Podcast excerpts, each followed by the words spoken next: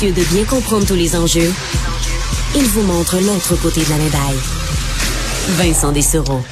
Ah, c'est la première fois que j'entends les, euh, anecdotes scabreuses de mon collègue Richard Martineau. On les entendra pendant la programmation du, euh, du temps des fêtes. Un peu tout le monde de l'équipe qui s'est exprimé sur ses souvenirs de Noël. D'ailleurs, parce que je vous disais, on est en programmation spéciale. Euh, manquez pas tout de suite après l'émission. Euh, c'est une émission spéciale sur euh, le décès de René Martel il y a quelques jours à peine.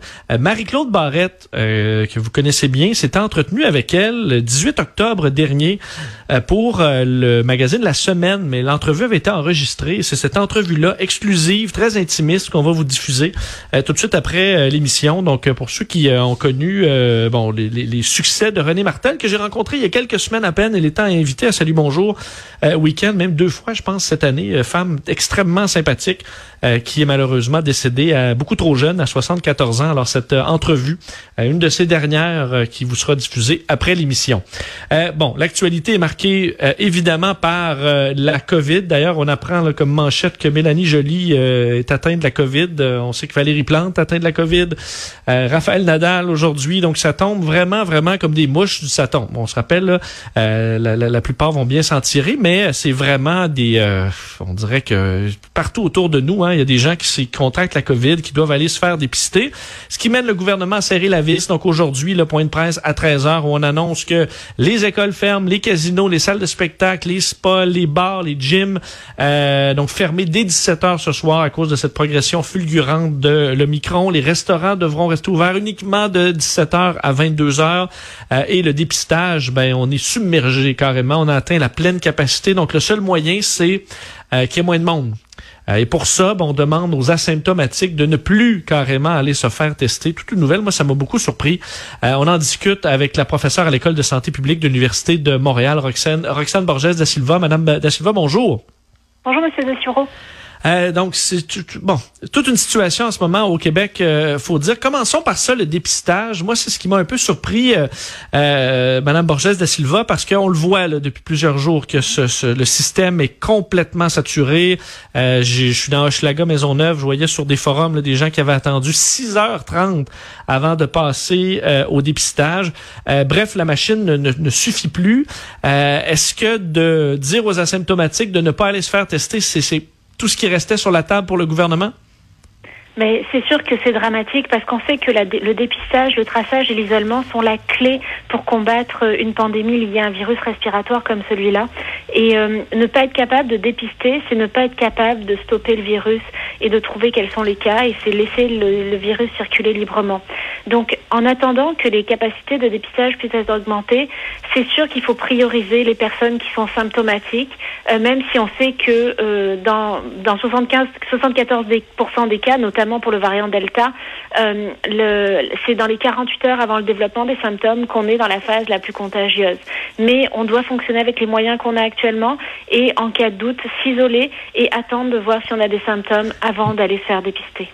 Donc les gens asymptomatiques, euh, ils sont pas, euh, ils ne sont pas pas contagieux loin de là.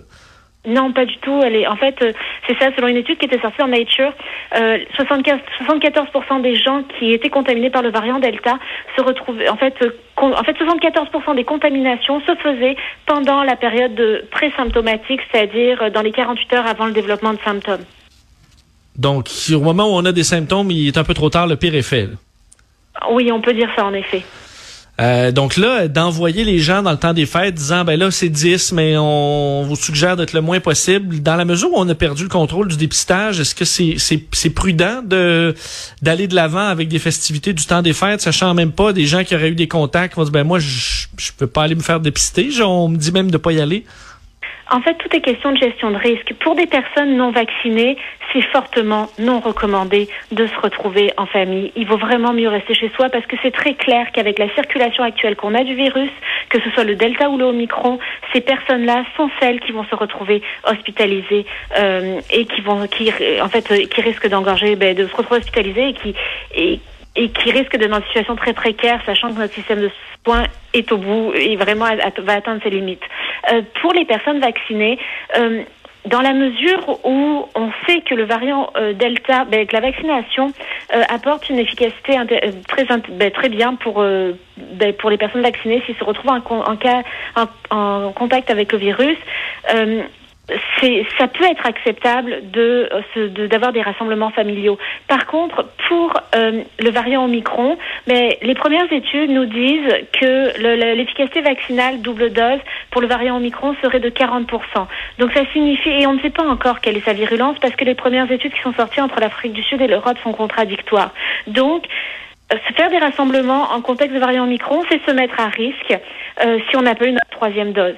Après, c'est à chacun de gérer ses risques et de voir qu'est-ce qu'il est prêt à faire. Euh, les tests rapides, euh, Madame Borges da Silva, beaucoup tu, tenais à ça pour justement le temps des fêtes, un peu avant le 24, on va prendre, euh, on va chacun faire mhm. son test, ensuite on pourra se réunir.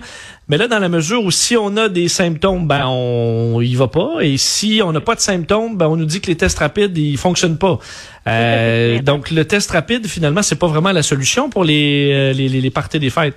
Non, je veux tout de suite vous corriger. En fait, c'est une erreur. Le, le, la le test rapide va détecter une personne hyper contagieuse. C'est ça qui est, c'est ça qui est important de retenir. Et la contagiosité n'a rien à voir avec les symptômes. Comme je viens de vous le dire juste avant, 74% des contaminations se faisaient avec le variant Delta selon une étude euh, dans la phase présymptomatique quand on n'avait pas encore de symptômes, dans les 48 heures avant le développement de symptômes. Donc ça, en fait, et donc le test rapide est efficace pour la contagiosité et on peut être contagieux avant d'avoir des symptômes. Et donc le test rapide va être efficace.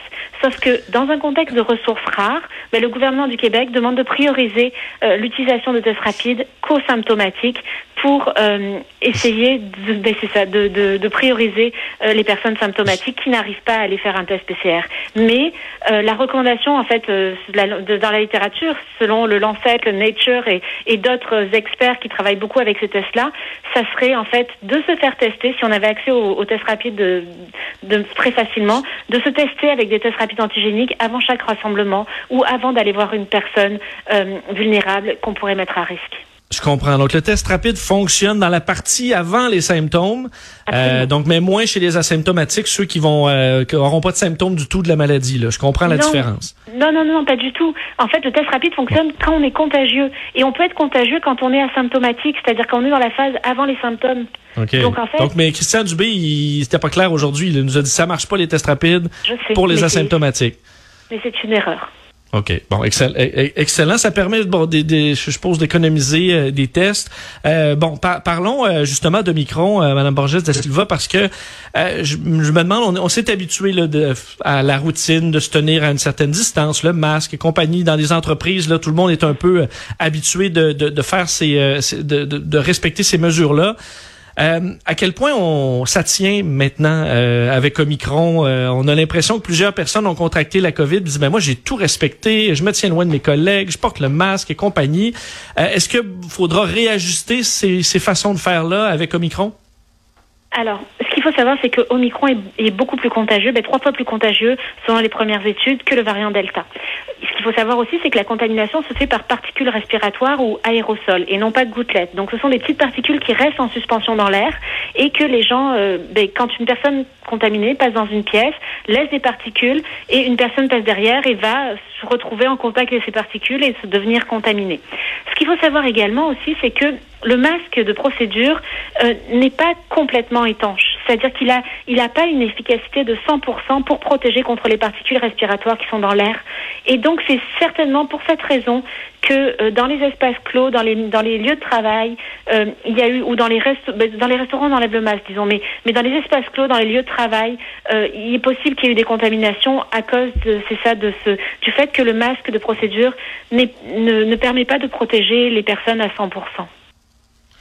Euh, les écoles, euh, casinos, salles de spectacle et tout ça euh, ferment. Les restaurants qu'on garde ouverts quand même de 17 à 22 heures. Donc, il y aura quand même des rassemblements dans les restaurants. plus petits, là, c'est 50 d'occupation. Est-ce que ça vous inquiète quand même qu'on n'ait pas fermé complètement les restaurants?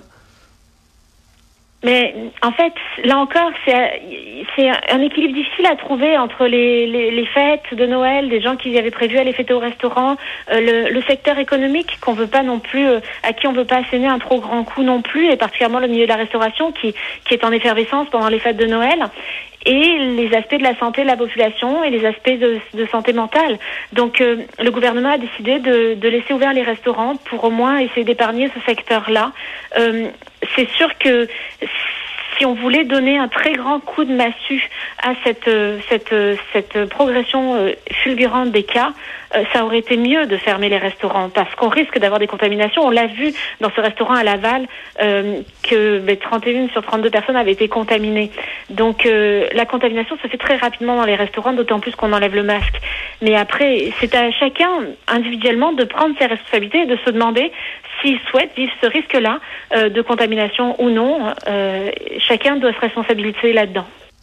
En terminant, euh, on voit bon les données qu'on surveille le plus, ce sont les hospitalisations surtout qui font euh, qui montent. Euh, on est quand même rendu à près de 400. Il n'y a pas si longtemps, on était à 200. Des fois, le, nombre monte que de quelques personnes par jour, mais au fil des jours, ça, ça monte beaucoup. bon, là, on voit la quantité de cas qui arrivent par jour. On des milliers de cas. Euh, est-ce qu'on peut s'attendre à ce que le réseau de la santé, euh, selon vous, soit complètement saturé d'ici début janvier, un peu comme certaines projections le, le disent? On a ce très très grand risque en effet, euh, puisque comme disaient certains collègues euh, du temps du variant Delta, certains collègues médecins, euh, le, nombre de cas, en fait, 10% des cas du jour se transforment en hospitalisation. Ça signifierait à ce moment-là, si ça s'avère vrai pour le Omicron également, ça signifie qu'on va on va avoir énormément d'hospitalisations qui vont arriver d'ici 10 jours et, on le sait, l'UNES qui a fait ses projections ben, modélise aussi une saturation du, de la capacité euh, autour du 8 janvier. Peut-être qu'elle va même arriver plus tôt à cause du nombre de cas fulgurants qu'on a dès maintenant et que l'INSPQ n'avait pas prévu si rapide. Hmm, c'est de, demain, le 8 janvier. C'est très inquiétant, cette donnée. Roxane Borges de Silva, merci infiniment d'avoir été là. Je vous en prie, bonne journée. Au revoir. Au revoir. Roxane Borges de Silva est professeure à l'École de santé publique de l'Université de Montréal.